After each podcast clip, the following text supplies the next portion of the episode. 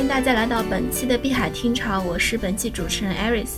那么这一期呢，我们来跟鲁克老师盘点一下2019币圈发生的几大事件。哎，卢克老师你好。哎，你好。我们都知道这一年发生了许多大大小小的事件，引起了很大的热度，像是大饼最高到了一万三美元，IEO 事件以及呃下半年中央重视区块链这些。那么您对这些事件有什么看法呢？啊，是这样的，我们有一句俗语啊，就是就像那个以前说的“地上一天，哦，地上一年，天上天上一天”，是吧？嗯。那币圈也是这样，币圈是币圈一天，世上十年，呃，一年，大概是这样子啊。所以说，其实虽然说呃这个币圈比较小，然后区块链也也不是很大嘛，对吧？但是呢，其实事件还真的挺多，还挺大的。刚才你讲的就是一个事情，就是我们今天来这里盘点嘛，对吧？那我觉得第一个呢，刚才你讲的是一万三，其实是一万，我也不记得是一万三还一万四啊。有些交易所可能到了一万四吧，就是那是在五月份还是六月份，具具体我不是很清楚。但那个时候呢，其实呃是今年的最高点。我估计啊，下半年啊，不是下半年，就是离二零一九年快结束的时候，不会再超过这个高位了。而这样的一个呃事件来讲，对于本年来讲，其实是一个最大的新闻，因为我们每年像去年一八年、一七年，我们都做这样的盘点，十大十大新闻吧。像一七年、一八年那时候新闻是比特币过了这个大概两万美元，对吧？那今年的一万三，其实一万四、一万三这样的，其实是比较高的一个价格了。对的。那么大家也知道。中央下半年十月份的时候，突然，呃，宣布说要号召大家一起开展学习区块链这样一个热门的话题，也是引起了不小的轰动。那么您对这件事有什么看法呢？啊，这个其实呢，中国对这个自主创新从来都是支持的，对区块链这一块呢，也是一直支持的。只不过这一次啊，政治局会议的学习呢，其实是加大了这个。呃，就强调了这个重视。当然，这个跟我们说的币圈还是有点区别的。其实他们强调的是区块链的技术。当然，区块链技术里面很重要的一点就是一个加密的技术。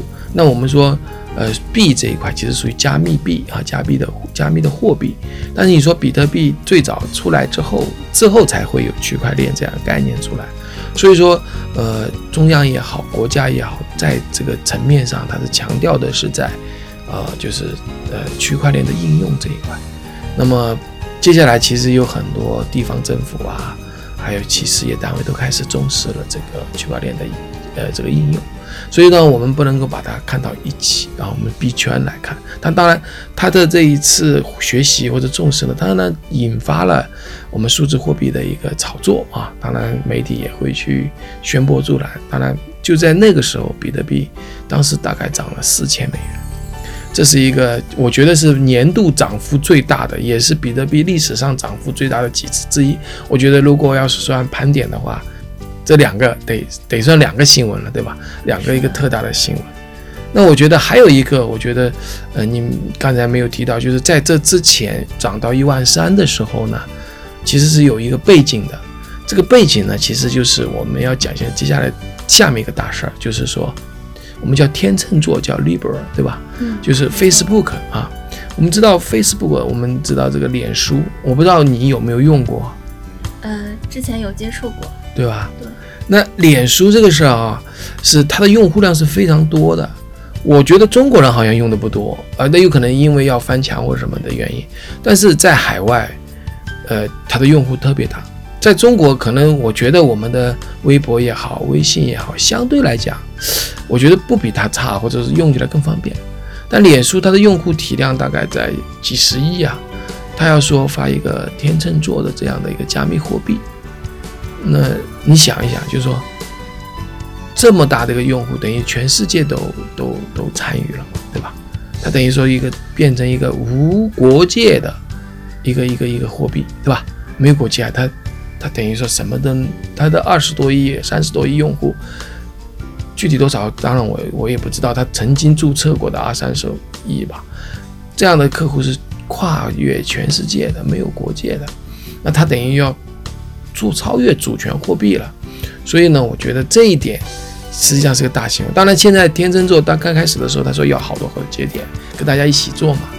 后来现在好像好多都退出了，是不是？对，呃，中途确实有呃许多消息报道说什么联合创始人啊，或者是一些产品经理离职之类的。哦，他的团队也在也在瓦解不断的调整当中。但是很多节点都在退出。我就觉得最最大的一个调整的就是呃那个贝宝，贝宝好像退出对。，被保退出。对，贝宝退出其实给他一个很大的打击，因为贝宝是做货币的嘛，或者说是或者说做支付的一个一个不能叫做货币吧，叫支付的一个保证的这样的一个中介啊，第三方支付类似的，他都退出了，其实对这个项目其实是有有有不好的一个一面吧。所以说，利利布拉起来的时候，哎，比特币涨，对不对？利布拉慢慢的褪色或者是消声，或者慢慢的在走下坡路，被政各国的政府、各地的政府打压，或者是呃讨论负面的这个要求他们要不让他们做的这样的一些消息面出来以后，哎，影响到整个加密币圈的这个价格，或者比特币也就这样掉下来了，就是因为起它起来，还因为它下来，所以说也也是挺有意思的一个一个现象啊。那么我们刚才所讨论的，嗯，都是偏向于比较还是比较好的一些方面的消息，比如说，呃，Facebook 推出的 Libra，或者是国家重视区块链的学习。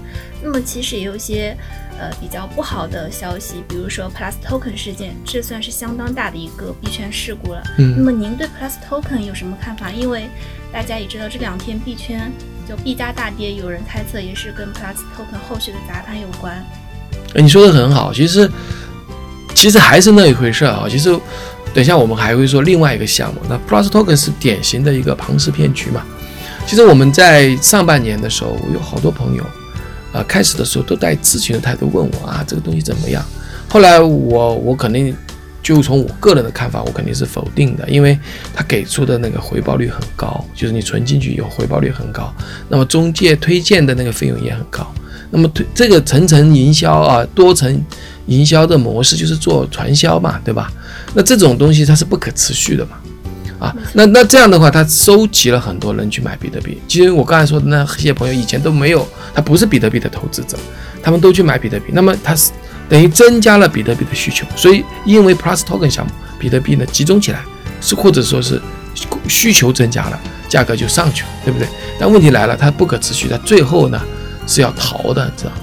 那么前面的他眼里很多人确实拿到钱了，为什么呢？因为我推荐别人，别人钱进来了，他会给到我嘛。他但是这个不可持续，是吧？传销是不可持续下去的，因为它没有真正的获利来源嘛。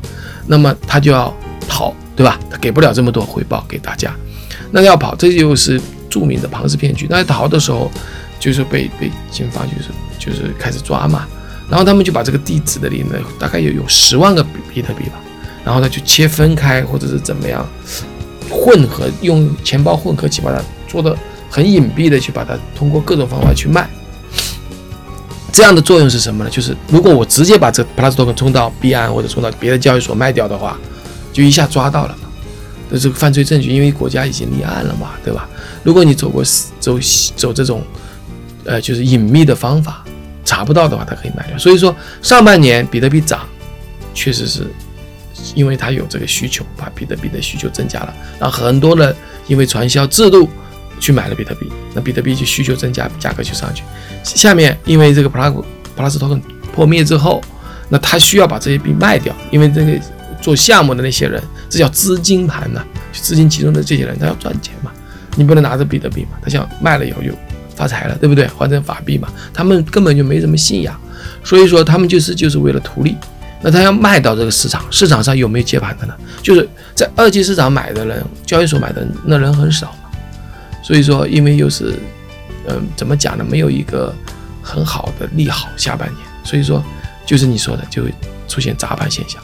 那是不是他怎么砸的不知道，因为他切开来弄的，所以大量的卖，前面是大需求，后面是供应，供应到二级市场，所以造成了这个二级市场买卖盘大于买盘，所以呢价格就下来了。所以说成也萧何，败也萧何。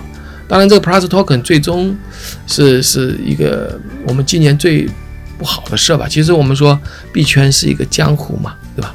江湖这里面就有这种，因为缺乏政府啊，所以呃这种事情大家都敢做啊，不是说政府干预就能够做好，但是呢，因为这个规矩没有，大家各种人都来进来了。但我相对的认为，如果政府允许或者说放开，可能人家就不会通过这种方法去赚钱，而是另外一种方式，比如说合法的方式去做。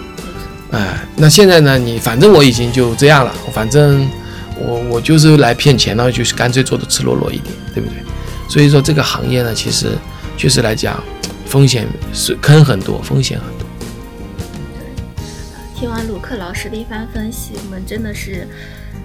只能感慨一句：币圈水很深，入入行请谨慎。对对对，今呃，今天我们先聊到这，就是说，呃，下次呢，我们再继续聊其他你刚才讲到的 I E O 啊什么的现象。其实整个呃币圈也好，我说链圈也好，其实新闻真的很多，而且很多人因为投资啊不慎哈，因为在这方面就所以亏了很多钱。所以呢，作为对一个新年到来的一个期许，或者对去过去一年的总结吧，我们还是。呃，吃一堑长一智，啊，希望大家明年更好。嗯，今天就聊到这，再见。